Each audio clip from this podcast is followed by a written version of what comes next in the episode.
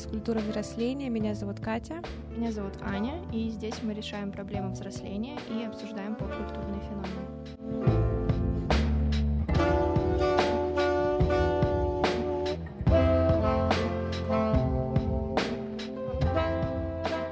Мы начинаем наш э, цикл поп-культурных выпусков, которые посвящены главным событиям российской поп-музыки двухтысячных. В этом выпуске мы охватим года с 2000 по 2004, а уже в следующем охватим 2005 по 2009. Мы уверены, будет весело, будет много новой информации.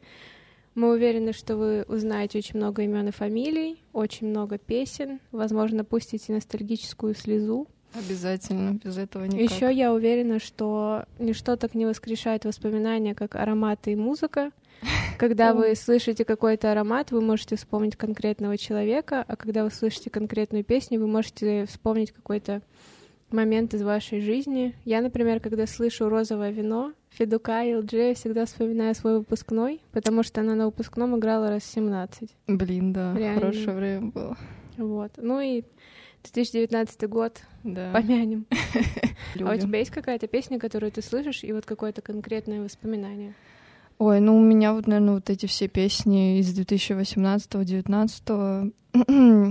Когда Аня уходила в отрыв.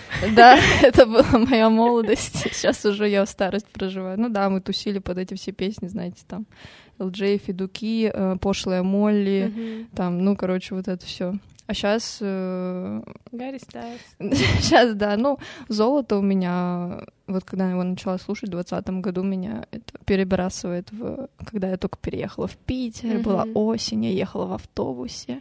У меня золото ассоциируется с началом нашей близкой дружбы, М, потому да. что это как будто бы первый был объединяющий нас музыкальный артист. Да. Но это 2020, поэтому... А мы в нулевые, ребята. Да, мы начнем прям... О, как будто мы уже на радио. Да-да-да, я себя представляю вот этим. Европа плюс.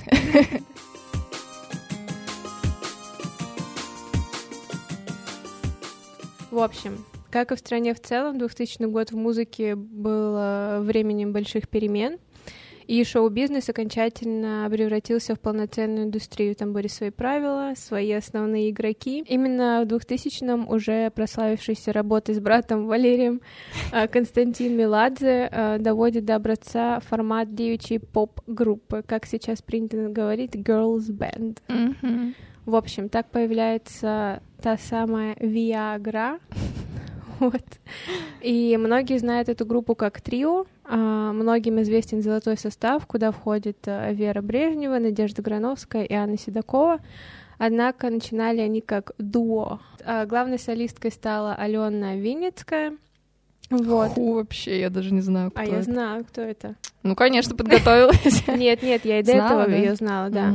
Вот, и там было два продюсера у этой группы, собственно, Константин Меладзе, но он был больше как композитор Мгм. и такой, знаешь, креативный продюсер. А исполнительным а, продюсером был э, Костюк, Михаил, по-моему, его звали, и он, а, Меладзе у него однажды спросил, а она хоть петь умеет? А, вот, и он такой, типа, да не знаю. Ну, ну, научим, если не умеет, научим. Я такая, классно вы группу собираете. Да-да-да, также вообще». сегодня куча э, кастингов, вообще Да. прослушиваний, ты не подходишь, все такое.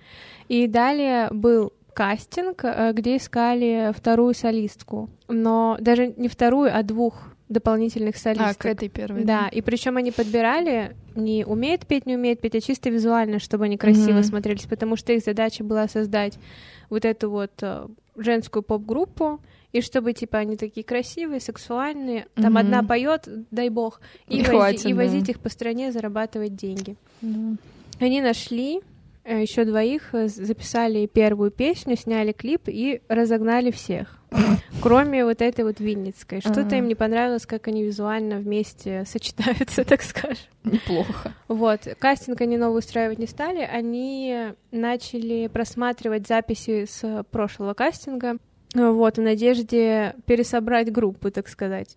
И их привлекло видео, на котором девушка, она не столько пела, сколько очень активно двигалась. Она прям, я посмотрела там э, это видео, она, она настолько активно двигалась. Мне кажется, я в детстве так активно не двигалась.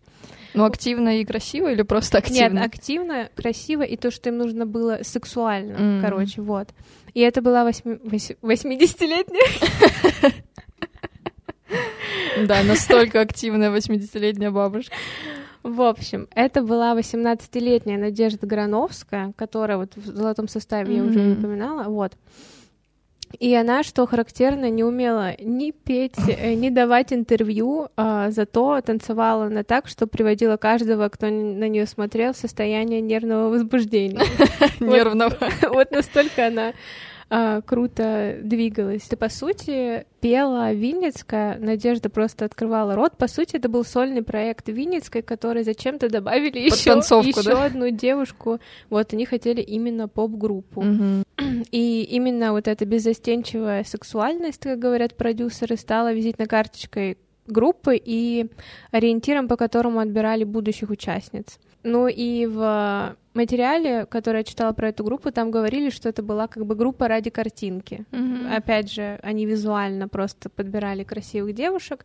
Одна вот э, пела, слава богу. Фан-факт, изначально группа должна была называться «Серебро», за несколько лет до группы Максима Фадеева. Но потом они что-то подумали, такие, давай вот Виагра. А Винницкая, которая такая вся, такая спокойная, вот она, так, она пришла в шок, типа, в смысле? В mm-hmm. смысле, как Что так? за распутство, Вообще, да? они объяснили, типа, ВИА — это вокально-инструментальный ансамбль. Да. Вот. Но в интервью сама Винницкая сказала, что это сокращение от их имен и фамилий, типа, Винницкая Алена и Грановская Надя. Виагра. А-а-а. То есть как бы два. Кому верить, я не знаю. Какая, ну... вам, какая вам версия больше нравится, то и выбирайте. И их вот этот вот первый хит, который в 2000-м все услышали, это была попытка номер пять. О.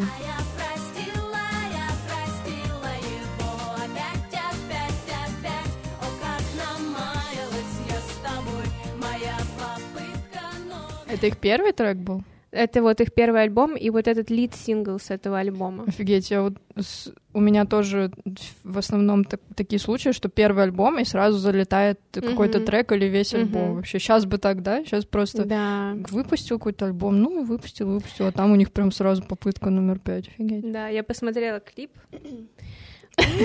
Ну, танцуют хорошо девочки. Она там так, это Грановская двигается, я в шоке. Ну и там прям слышно, что поет как будто бы один голос. Но mm-hmm. так на самом деле есть. Там Грановская, там, по-моему, два, две фразы осталось. Вот это типа, типа держись от него подальше.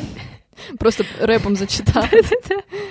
Что-то там случайно сказала мне подруга Маша, вот это вот все. Короче, Они песня... могли ее научить хотя бы в процессе? Так вот, в золотом-то составе потом была Грановская, uh-huh. Что потом случилось, забегая вперед, скажу, что Грановская забеременела и, собственно, ушла. К Винницкой добавили какую-то солистку, они пропели, опять же, вдвоем. Потом вроде их снова всех разобрали и пересобрали вот в Грановскую, Брежневу и Седокову. Угу. Она, видимо, научилась петь за время декрета.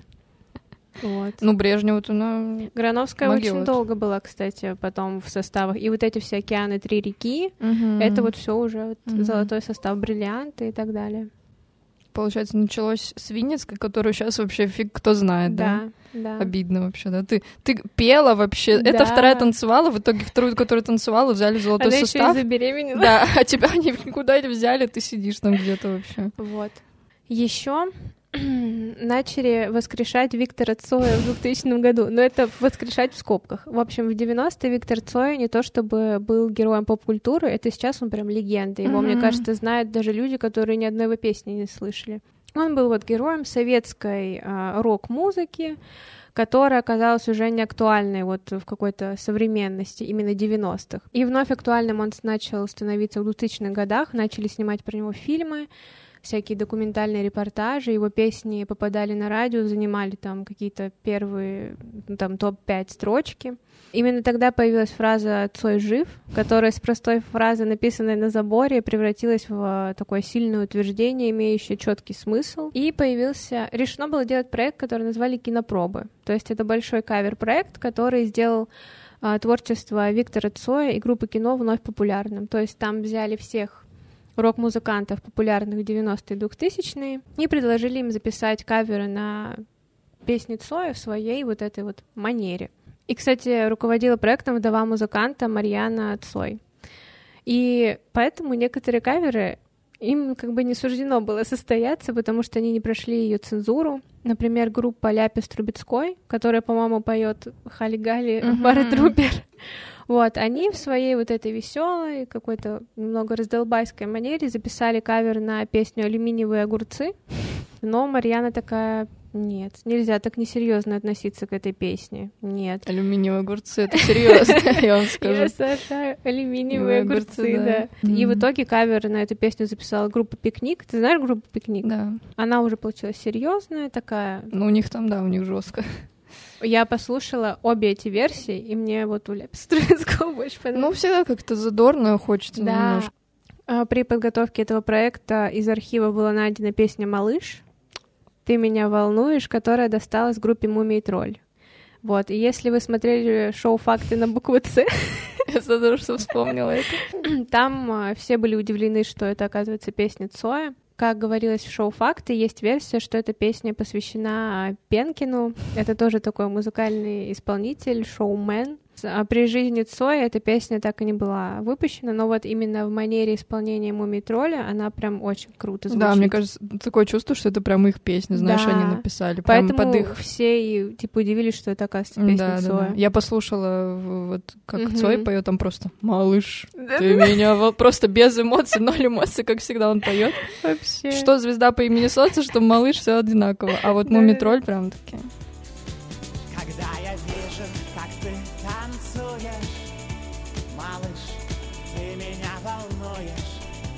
Ты смотришь так серьезно, малыш.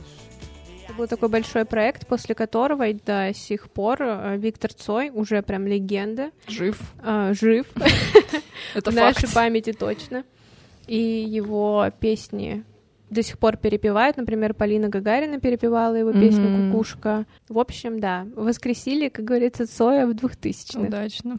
И сейчас от Цоя мы переходим... Мы прям... У нас сегодня музыкальные качели. Мы от Виагры к Цою, и сейчас опять.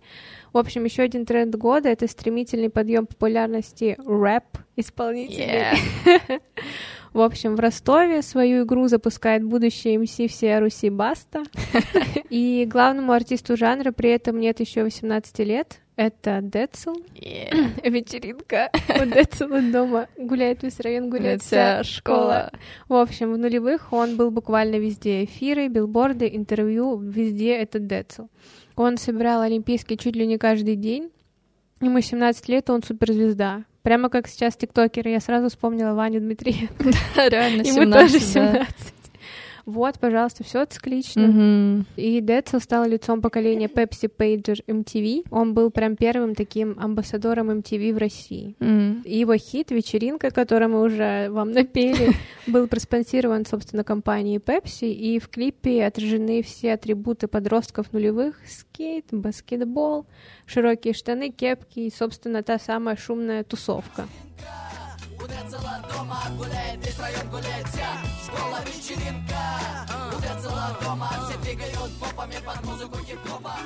Он был очень популярен, собственно, на него обрушивалось очень много хейта. Ко всему популярному всегда есть хейт, а тут его было очень много. Мгм. И даже в какой-то момент появилась фраза «Децл лох». Ой, да, я читала Да. это, ну. Его прям шатало от, от одной темы к другой, и в итоге артист вовсе ушел в андеграунд, когда чуть позже поссорился с э, продюсером. Но в 2000-х он прям легенда. Даже моя мама вспоминала, как они слушали на дискотеках его песню. Да, 2000-й запомнился Виагрой, Цоем И. Децлом. Если что, никаких обид, мы выделили самое главное, Да. по нашему мнению. Да, там вообще на самом деле еще больше всяких Там много всего, да. а, крутых штук, но вот эти, на наш взгляд, плюс мы все это, мы знаем этих исполнителей, Мгм. так или иначе слышали, но и мне кажется, вам тоже эти имена знакомы. Да, Там просто очень много всяких каких-то непонятных ч- чуваков, которые вообще просто там взрывали сцену в 2000-м, и сейчас мы просто... А сейчас ху, что это, это, да. Ну, так что про, про них рассказывать, как бы, ну...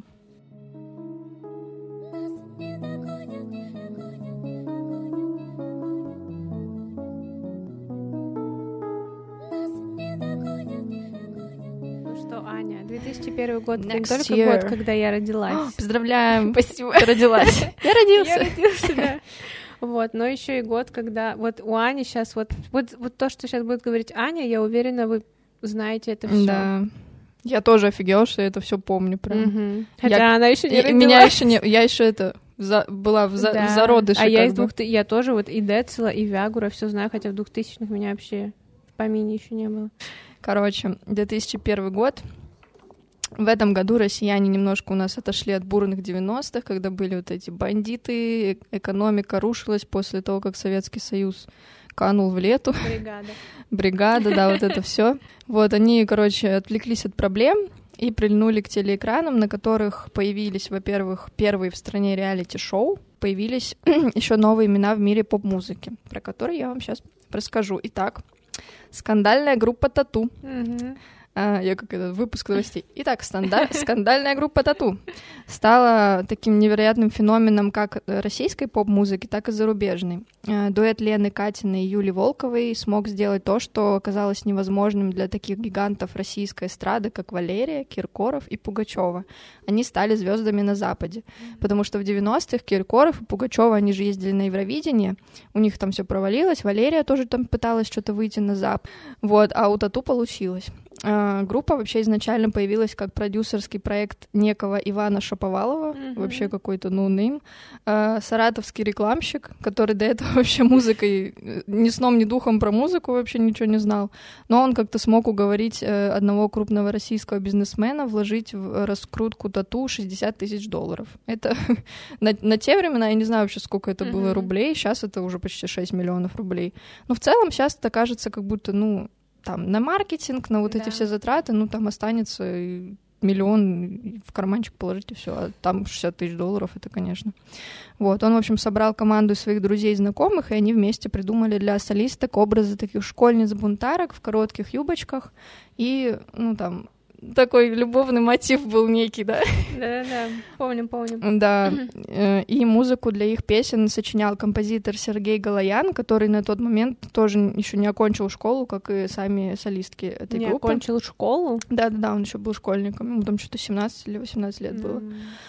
Вот, и вот этот скандальный имидж, и, ну, объективно хорошие песни, Мгм. которые прям запоминались, и тексты, и музыка, они принесли группе немыслимый успех, и сразу после того, как э, тираж их первого, первого альбома разош- разошелся по России, компания Universal, между прочим, уже вела с продюсером этим Шаповаловым переговоры про то, чтобы тату там на Запад уже выходили. То есть они заметили успех в России такие, подсуетились. В итоге мировая слава группы продлилась два года. Ну, так. Ну, неплохо. ну, в целом, как будто э, Жизненный цикл жизни Да. любого артиста. они за это время получили премию MTV Music Awards, выступили на Евровидении, между прочим, третье место заняли, и продали несколько миллионов копий альбомов. А, Они вообще стали очень популярны и в Америке, и, на, и в Азии, и вообще везде, короче, там фан-клубы были бешеные. Однако, так же стремительно, как они набрали успех, они его Они потеряли. также стремительно упали. Да, и, и они распались из-за разногласий каких-то внутри продюсерской команды. Ну, собственно, так что такой какая-то вспышка, знаете, вот очень интересный феномен такой получился. Я Они- вот не помню, по-моему, уже в 2020-м сделали трибьют-альбом да. группы Тату, там и Даня Милохин, и Алла Пугачева, и Мумий Да. Тролль, по-моему, там.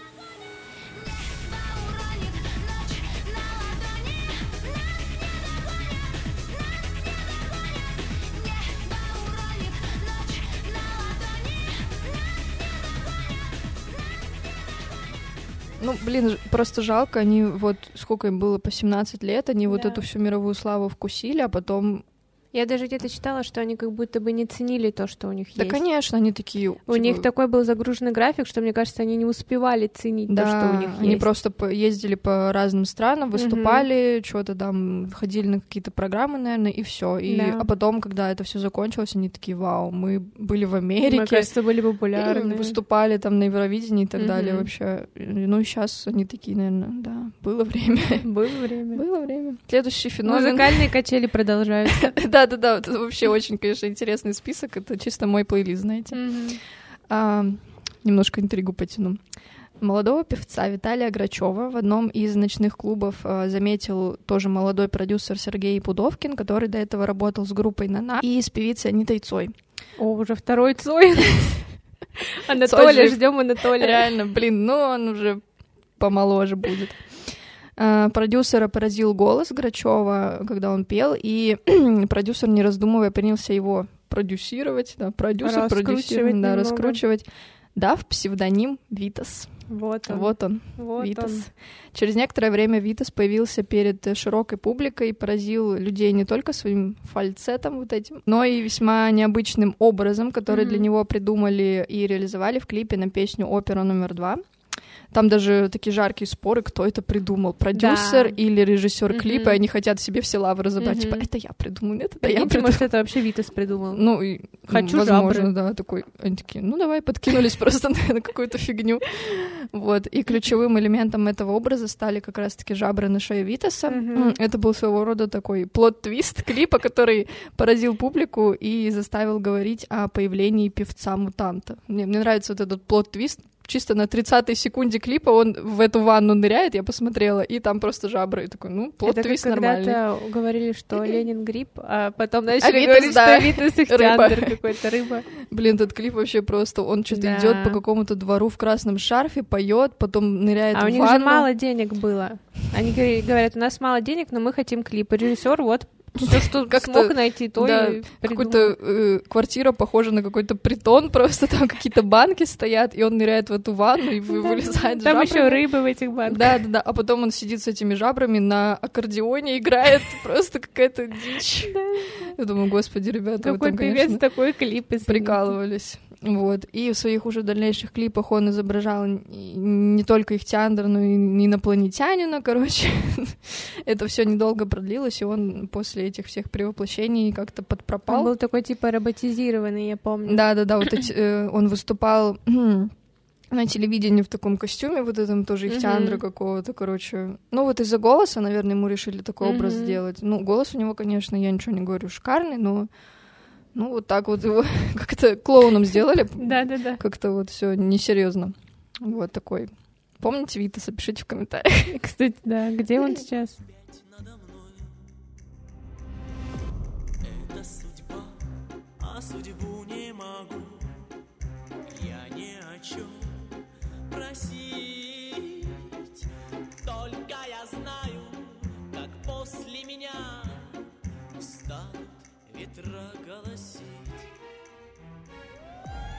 А он потом же в Китае появился, что-то у него в Китае там жесткая Да. эта популярность была. Сейчас не знаю, где он. Плавает уже где-то 45 ему, на по-моему. Мальдивах. Ну что, Следующее. то, э, что, то, что мы так любим Наше сердечко. вообще. А, дуэт Дениса Клявера и Стаса Костюшкина появился еще в середине 90-х, но в тот период они как-то не пользовались особой популярностью.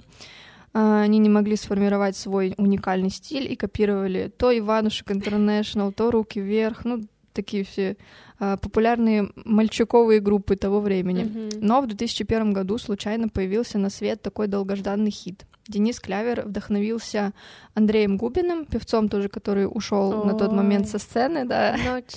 А что не холод? Да, да, да, да. Слоны расколот. Ночь, зима, холода, девушки как звезды, Да. вот это все.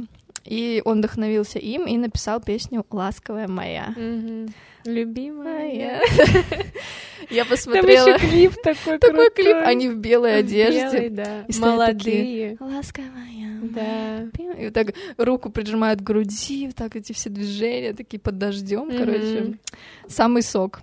Вот, и эта песня сразу завоевала, конечно же, любовь слушателей, звучала вообще отовсюду, и вместе с ней группа наконец-то нашла свой долгожданный фирменный образ и стиль, они заняли нишу качков, Мгм. которые поют о, о чистой романтичной любви. Вот. И они делали шоу, сопровождали свои выступления всякими креативными номерами, костюмами и, конечно, привлекательными телами. Я помню вот эти рубашки расстегнутые до пупка и вот эти бицепсы, Вот знаете. откуда Арсений Попов взял Да, да. Вдохновлялся. Вот, так что пели про любовь э, накачанные парни. Это все, что мы любим, девочки. Что нам еще надо, правда?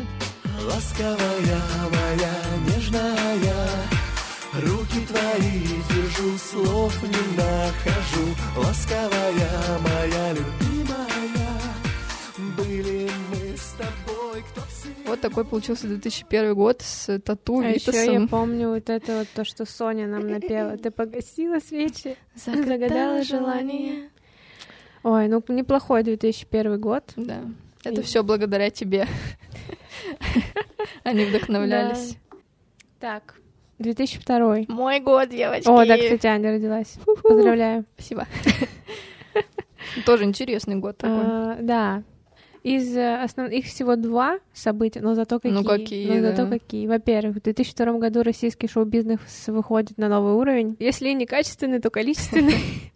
Вот. Аня уже говорила про реалити-шоу, и здесь появляется музыкальное реалити-шоу, которое еще даже моя мама помнит. Это «Фабрика звезд», которая подарила нам чуть ли не всех э, известных исполнителей, которые пели в 2000-х, 2010-х. В 2002 году на том самом Первом канале вышло шоу, которое, по крайней мере, на несколько лет э, существенно изменило русскую поп-музыку. Каждый новый сезон «Фабрики звезд», которая была создана по аналогу зарубежной Star Academy, вот, э, предъявляла аудитории не менее 16 новых артистов. Более того, публика получила возможность не просто знакомиться с их э, музыкальными успехами, но как ты говорила, камеры были везде. То есть они следили за их жизнью в формате реалити-шоу. Участников шоу поселили в переделанный под звездный дом бывший кинотеатр и окружили камерами, которым э, удавалось запечатлеть немало истерик, слез, скандалов, звонков родителям. Это, знаете, я еще вспомнила топ-модель по-американски. Они показывали и их модельные успехи, и как они там срутся Да. друг с другом. Рутинное пребывание в четырех стенах в компании одних и тех же людей, а, к сожалению, сказалось на нервной системе некоторых участников. Неудивительно. Вот, и все это транслировалось в прайм-тайм на главном телеканале страны. А, Например, Тимати был на «Фабрике звезд», Мгм. Доминик Джокер, Юлия Савичева. Вот, но по итогам первого сезона шоу мы получили такую леген- легендарную группу, как Корни. Ты узнаешь эту группу из тысячи, Да. потому что она живет на 25 этаже, и по ней плачет береза. Хорош. Я не знаю откуда. Вот они появились, когда мне был год. Но я знаю наизусть все их песни. Я даже помню, как а, по телевизору, вот этому еще огромному, знаешь, там не плазма была, там, блин, телевизор, Мгм. которым, если он упадет, он пол пробьет. Я помню, как клипы их шли.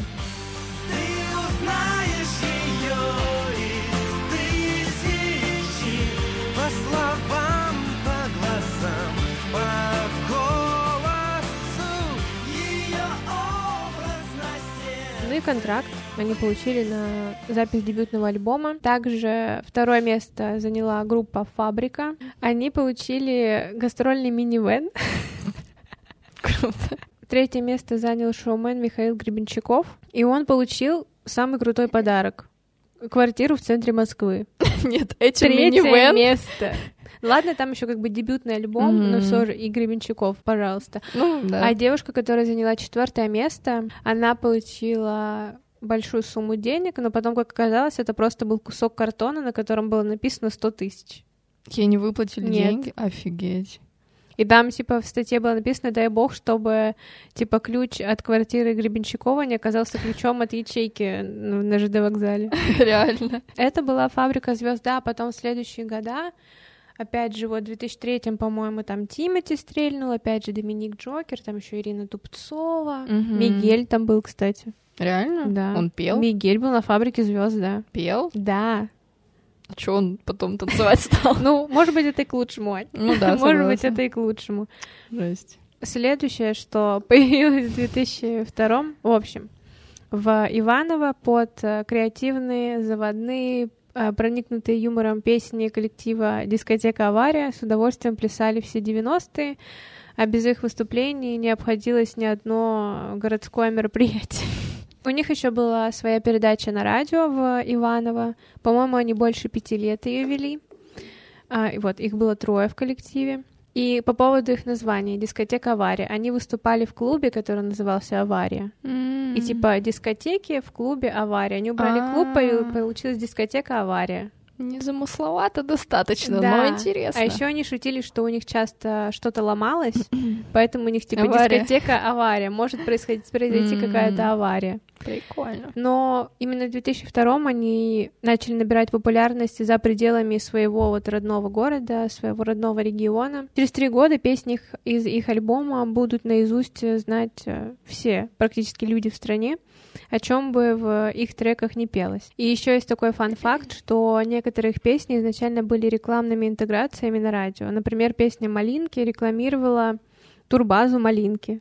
Они просто песня настолько завирусилась, стало известно, что они убрали вот эти рекламные детали, чуть подредактировали и выпустили это уже как песню, записанную совместно с Жанной Фриски. Офигеть. И песня, которая у меня заела почему-то на несколько дней, песня называется «Пей пиво». И изначально это была рекламная интеграция Ивановского пивзавода. Офигеть, они очень круто писали Да. рекламу. Она тоже завирусилась, они убрали оттуда рекламную информацию и сделали из этого полноценный трек. Блин, крутышки вообще. Вообще. И у них есть знаменитая песня новогодняя, которая Новый год к нам мчится, скоро все случится.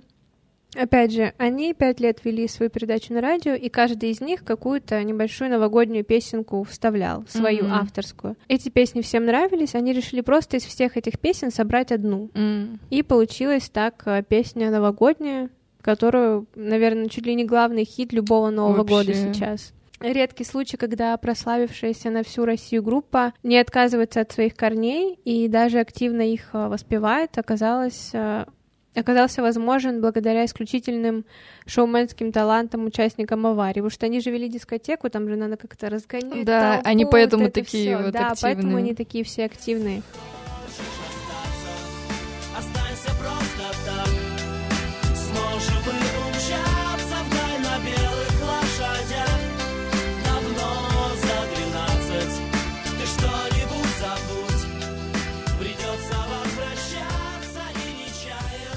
Запомнился 2002 «Фабрика звезд и дискотека аварий. Ну, дискотека прям прикольная история, что они, Мгм. во-первых, рекламы и песни, и во-вторых, они с, вот с этой с клуба какого-то в Иваново Да. пришли. Что, то есть они сначала вели как диджеи, получается? Да.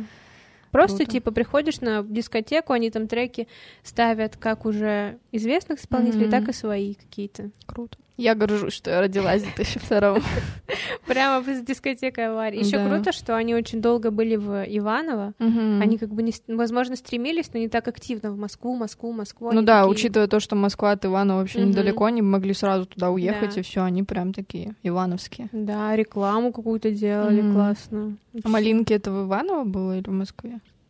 Ну, база вот эта. По-моему, это Турбазово, Иваново, Офигеть. В Ивановской области. Чисто поехать туда, о чем пели, дискотека авария, да. прикольно. 2003 год. Интересно. Ну, тут все еще лучше. Ну, тут деле. самые Самый сливочки, да. Вообще. Итак, начнем с разогревчика. Мгм. А, К 2003 году музыкальный канал Муз ТВ. Я сначала написала главный музыкальный канал России, а потом вспомнила, что был еще MTV. Думаю, Мгм. MTV круче был, мне кажется. Муз ТВ, короче, решил, что отечественной поп-музыки сильно не хватает собственной, действительно модной профессиональной награды в сфере музыки. Конечно, были всякие песни года, золотой граммофон, но их уже не считали актуальными, потому что они устарели, и, по сути, это был такой очередной сборный концерт всех вот этих ветеранов. Кто там? Леонтьев. Леонтьев, э, какой-нибудь Николаев. Леонтьев, София Ротару. Эксперт. а, Игорь Николаев. Мгм. Николай Игорев, как я случайно сегодня сказала. Наташка Королева, наверное. Да, группа Песнеры. О, Виа Песнеры. Две Песнеры. Ну, короче, да, вот это такое было, поэтому MTV... Да что такое? Муз-ТВ, извиняюсь. Они с- э, решили поторопиться с организацией собственной награды, пока как раз-таки MTV, их конкуренты, не адаптировали э, в России э, MTV Video Music Awards. Но они потом это сделали через год, и это не очень хорошо пошло. Мгм. В общем, для церемонии этой премии Муз-ТВ сняли спортивный комплекс Олимпийский в Москве. Ведущим стал первый звездный виджей Муз-ТВ Оскар Кучера. Кто-нибудь помнит его вообще? Да. Крутой тип. Я причем помню его почему-то как актера, а не как ведущего. Да, я тоже. Я не знала, что он ведущим был. А, группа Viagra, ранее упомянутая, Да. возмутила аудиторию премии самым эротичным танцем в истории русского телевидения. Ну, вот это Ну, Грановская там посмотрите, отжигала. да, попытка номер пять, как там Грановская Да. двигается. Но больше всего, конечно, на этой премии запомнился выход группы Ленинград, Ну, как и любой, любой их выход, на самом деле. которую в, в этот год признали рок-группой года. И вместо того, чтобы исполнять свою песню ВВВ, вот это ВВВ Ленинград, www.ru. они вместо этого просто ходили пьяные по сцене, размахивали руками, а потом Шнуров вообще швырнул эту тарелку наградную куда-то в зал. Я не знаю, там кто-нибудь вы- выжил вообще. Просто взял так. Бунтарь. Она же тяжелая, ну, типа Да. металлическая, не знаю. Бунтарь. Да вообще ужас. Люди там офигели, мне кажется. Капец. Вот, так появилась э, эта знаменитая премия Муз-ТВ. Она, по-моему, уже не идет, да? Она вроде идет. Идет? Мгм. Офигеть. Кого там награждают? Ваню Дмитренко. К сожалению, сейчас, мне кажется, Всё там проплачено. большинство покупают себе эти тарелки. Ну, по крайней мере, когда я последний раз ее смотрела, там а, были в номинации люди, которые типа точно выигрывают, типа Лазарев или там Билан, Мгм. а выиграют какой-то no name. Ты сидишь такой, ну ладно. Мгм. Или как, например, если... Это, это знаете, как с Тейлор Свифт. Если в номинации есть Киркоров, значит, он точно выиграет. Это наша российская Тейлор Свифт. сравнили. Если что, не обижайтесь, фанаты, мы просто... Да, просто я к тому, что, типа, если есть вот этот артист в номинации, скорее всего, он выиграет. Как Бейонсе тоже. Да, кстати. Вот, ну, короче, сейчас Муз-ТВ уже не авторитетная Ну, как будто уже не тот. Да. Следующий феномен 2003 года. Известный продюсер Максим Фадеев после нескольких своих неудачных попыток запустить хитовый проект, после того, как он работал с певицей Линдой, Мгм. которая еще его женой была, Мгм. он после вот этих всех неудачных попыток решил пойти в банк и повторить в России успех э, на тот момент популярной виртуальной супергруппы Гориллас. А, Фадеев вместе с пиарщиком придумали такую легенду, которую посылали на радио вместе с сочиненными Фадеевым самим песнями. Мгм. Легенда представляла собой историю о том, что пять самарских школьников якобы записывают песни э, в гараже родителей. Прикольная легенда. Э, и у Почти как у Витаса с жабрами. ну, в целом, да. И у каждого из этой пятерки были свои собственные псевдонимы. Японец, Хевик, Градусник, Мальвина и, внимание, Глюкоза. Опа! Опа! Единственное из пяти, что мы узнали. Мне, мне нравится японец, Хевик, что вообще? Фадеев какой-то придумал просто. Это реальные пацаны. Такой, это будет успех. Гориллас и японец, Хевик. А, Вот, на радио, короче, эти песни стали довольно-таки успешны, а когда на треке «Глюкозы», «Ненавижу» и «Невеста» появились еще и мультяшные 3D-клипы, Мгм. то к распространению этой легенды подключилось уже телевидение. Ой, она там с Доберманом. Да, и песня «Невеста» стала вообще всенародным хитом. Я буду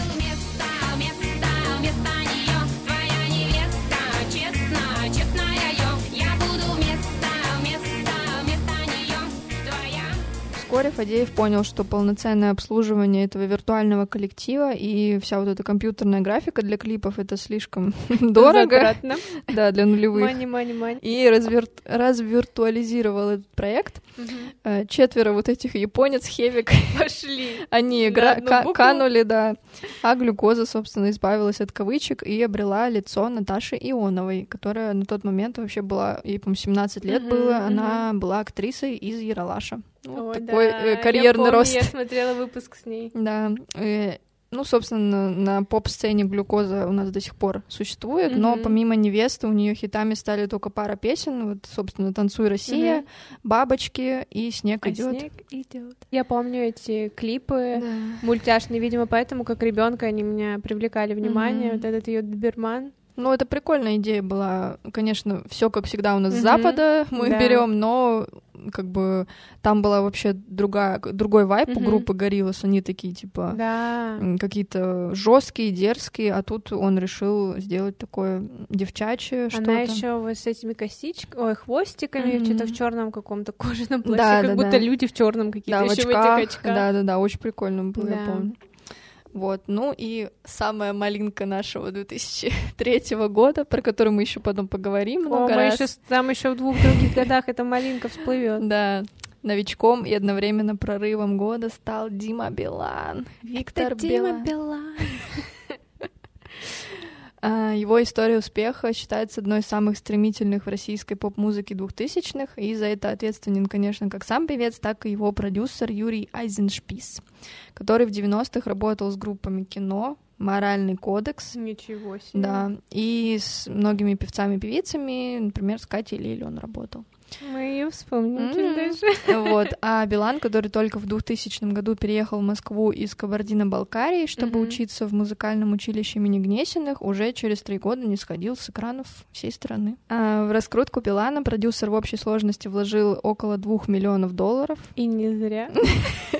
Считать не будем, сколько это, да. Э, И успех, который с первым альбомом Билана пришел, собственно, эти вложения и окупил с лихвой. Мгм. Вот, и таким образом российская поп-сцена предложила достойный ответ феномену Джастина Тимберлейка. Вот у нас на одних... Представьте, у нас на одних весах Крайми и Ривер, а на других На берегу на берегу неба. неба. Вот что вы выберете? Да, красную таблетку или синюю. Вот, это был такой вертлявый, знойный сердцеед, который менял партнерш в очередных музыкальных клипах. Просто как перчатки. вот Да. так. И в 2003-м Билан выпустил свой дебютный альбом «Я ночной хулиган». В 2004-м стал известен благодаря треку как раз-таки «На берегу неба». Какой клип, а? Где он идет вот так сте- Вообще. по стеночке рукой водит, помнишь? Просто сама загадочность. Да-да-да. А Романтизирует жизнь. Да. В 2005-м получил награды как лучший исполнитель и артист года на премии MTV Russian Music Awards. Так что такая вот звездочка у нас родилась. Вдаль унесенное ветром чувство останется где-то на берегу неба.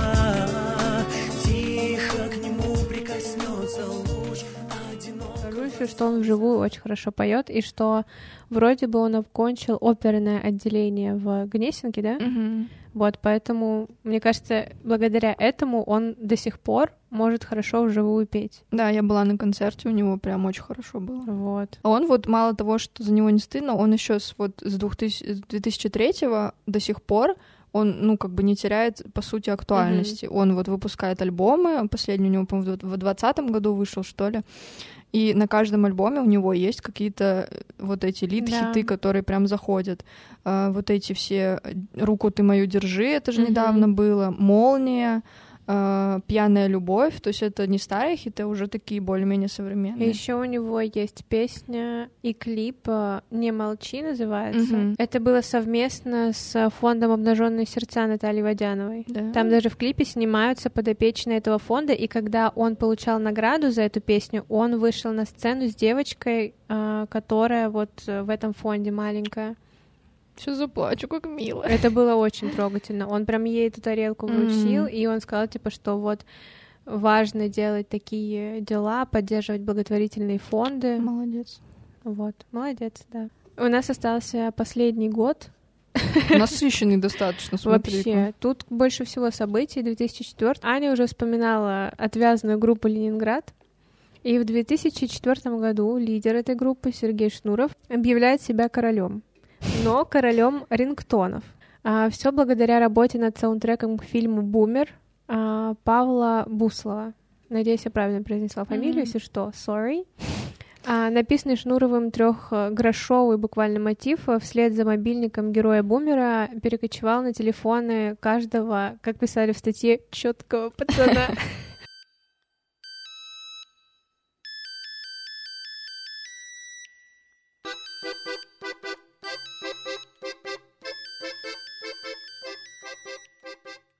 А еще все вот эти песни, которые звучали после фразы «Димон», это тоже он написал.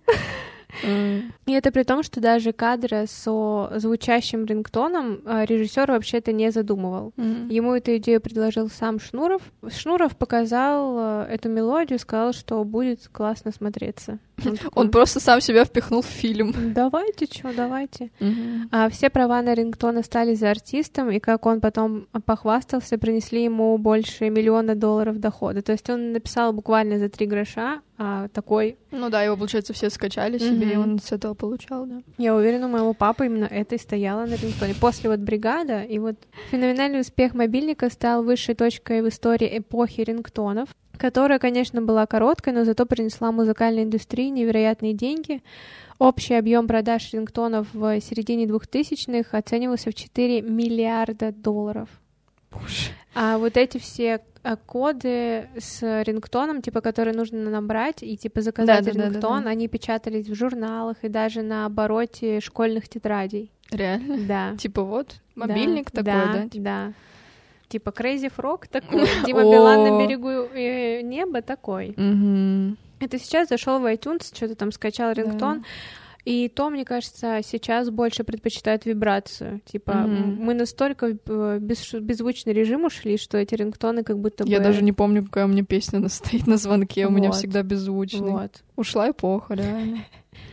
Также были в России 2004-го еще одни артисты, в успех которых немалый вклад внес кинематограф.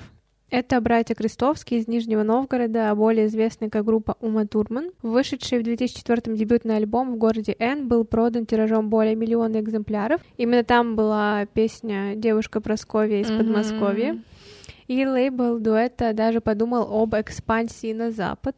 Как вот Экспансии. с Тату, там Мгм. Валерия, все пытались. У них действительно изначально было название Ума Турман, как вот имя, фамилия Мгм. актрисы.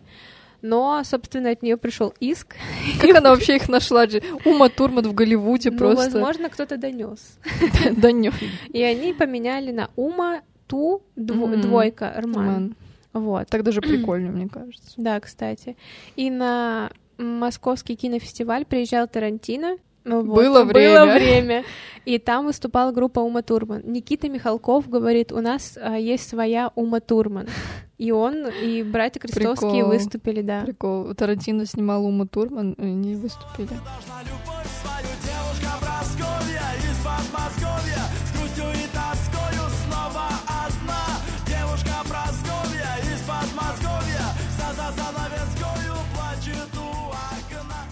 Говоря про «Ночной дозор» Тимура Бекмамбетова, там, где снимался Константин Хабенский, это вроде бы фэнтези-фильм, И как раз-таки режиссер пригласил группу озвучить финальные титры. Это была музыка, и там песня так и называется «Антон Городецкий». Так началось э, шествие Умы Турман по России, которые потом напишут саундтрек, например, к папиным дочкам. Да. Это вообще, Пик- это, пик это карьеры. вообще что-то легендарное. В 2004 году Россию потрясают два выражения. Это Муси-Пуси и Джака-Джак. И звучат они из уст Кати Лель, которую Аня уже упоминала. Это 30-летняя певица, не 17, не 20, Да, 30 лет кстати. женщине. И В самом расцвете. до того, как завоевать свою аудиторию, а, она была такая, знаешь, около шансонная певица и была на, подпев... на подпевках у Льва Лещенко. Вот. Тоже еще одна легенда. Видели, знаем. Видели, знаем, да. Клипы снимались, деньги в продвижение вкладывались, а успеха все нет и нет. И тогда продюсер певицы решил вложиться в услуги Макса Фадеева, который тоже уже упоминался. Тот первым делом радикально перекроил имидж певицы, превратил ее в тусовщицу с модной стрижкой. Ой, да, это челочка. Да-да-да. Вторым а, он а, написал бессмысленные, преисполненные каких-то, как тут написано, эротических инсинуаций песенки с теми самыми стро- строчками про Муси-Пуси и Джагу-Джагу. И понимать значение этих строчек каждый вправе в силу своей испорченности. Как бы, вот. И третье, и главное, он убедил не очень-то оценившую перемены Катю Лели этот репертуар исполнить. И вроде есть такой факт, что на съемке клипа, когда она пришла, мой мармеладный, я не твоя вот это исполнять, она даже не выучила текст. Она учила его прямо в моменте. Ну, И- там, собственно, учить так ну как будто бы, да.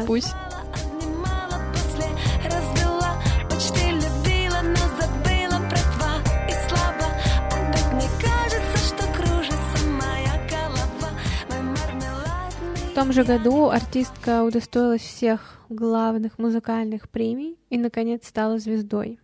Но ее популярность длилась недолго. Она потом поссорилась со своим продюсером, долго с ним судилась, и только в 2008 году закончились их судебные разбирательства. Ну и последнее, о чем мы сегодня поговорим. А завершим приятным. В общем, а в 2000 году, немного перенес- переместимся назад, парень по имени Рома приезжает покорять Москву с гитарой, клетчатой сумкой и активом в 700 рублей. Нормально. Вообще, работает разнорабочим и благодаря земляку из Таганрога, они оба, режиссеру и музыканту Валерию Полиенко знакомится с продюсером Александром Вой- Войтинским. Тому дерзкий, источающий одновременно пацанское и романтическое обаяние, а Рома зверь, будущий Рома зверь, а, понравился, и он берется заниматься музыкальной карьерой гостя столицы. Так появляется группа звери. Сначала пытаются писать рэп, но получается так Я себе. представляю звери и рэп просто. Вообще. Затем начинает экспериментировать с поп-рок звучанием. И тут-то поэтический талант Ромы Зверя, способного сочинять простые, но хлесткие боевики о несчастной любви, one-night-стендах и районной философии, раскрывается по полной. Вышедший в 2004 году альбом «Районы кварталы» становится хитовым. Ни один другой коллектив не сможет, например, похвастаться завоеванием аж 9 премий Муз-ТВ в номинации «Лучшая рок-группа года». Ну, заслуженно, я Вообще. считаю. Хотя очень много споров, типа, относятся они к року или нет. Ну, слушайте, если сравнивать с, с другими, то Мгм. они точно не чистый поп. Да. У них там есть нотки. И еще многие говорят, что тут примерно как с Виагрой. Смотри, есть Рома Зверь, а кто все остальные, непонятно. Ну, Потому что Рома Зверь, Рома Зверь, даже если мы посмотрим на обложку альбома района кварталы, на первом плане Рома Зверя все остальные вообще в блюре максимально. мгм. В клипах постоянно мелькает только он. В общем, звезда главная. Остальных, наверное, там. Это как Maroon 5 тоже. Ну Знаем да. только главного солиста. И свой статус прирожденного рок-идола Рома подтвердил еще раз в 2018 году, когда убедительно сыграл Майка Науменко в фильме «Лето» Кирилла Серебренникова. Очень хороший фильм, всем советую. Это, кстати, фильм про Виктора Цоя. Да, закольцевали, Вот, получается, закольцевали, да. все, пожалуйста. 2000 и 2004. Группа «Звери» и по сей день выступает, поет свои песни, и, мне кажется, районы, кварталы, все, что тебя касается, напитки покрепче, Девочки, мальчики. дожди, пистолеты, это... Сколько хитов, да, да, слушай, это вообще? мне вс- всем известно. Это вот те самые хиты, которые ты начинаешь петь, и, оказывается, знаешь все слова. Мгм.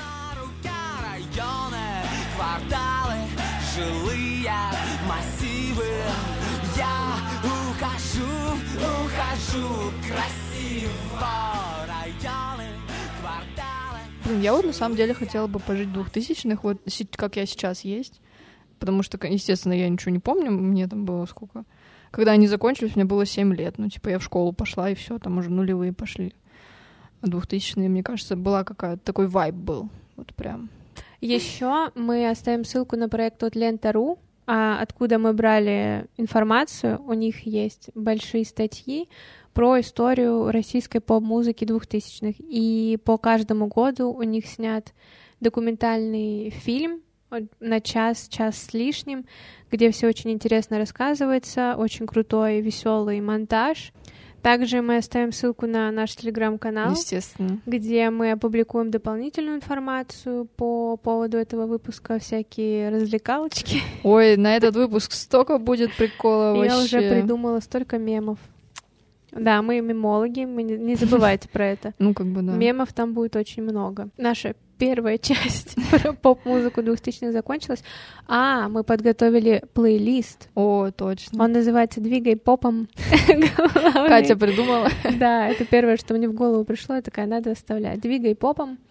Он Э, будет, получается, на... на Яндекс Музыке и в Яндекс.Музыке Apple Музыке мы на него тоже оставим ссылку. И все песни, про которые мы сегодня говорили, и про все песни артистов, про которых мы не успели сегодня сказать, все там будет. Включайте. Это прям вайб тот самый, который Да. нам всем нужен сейчас. Сразу после выпуска включайте плейлист и преисполняйте с вайбом нулевых. Да.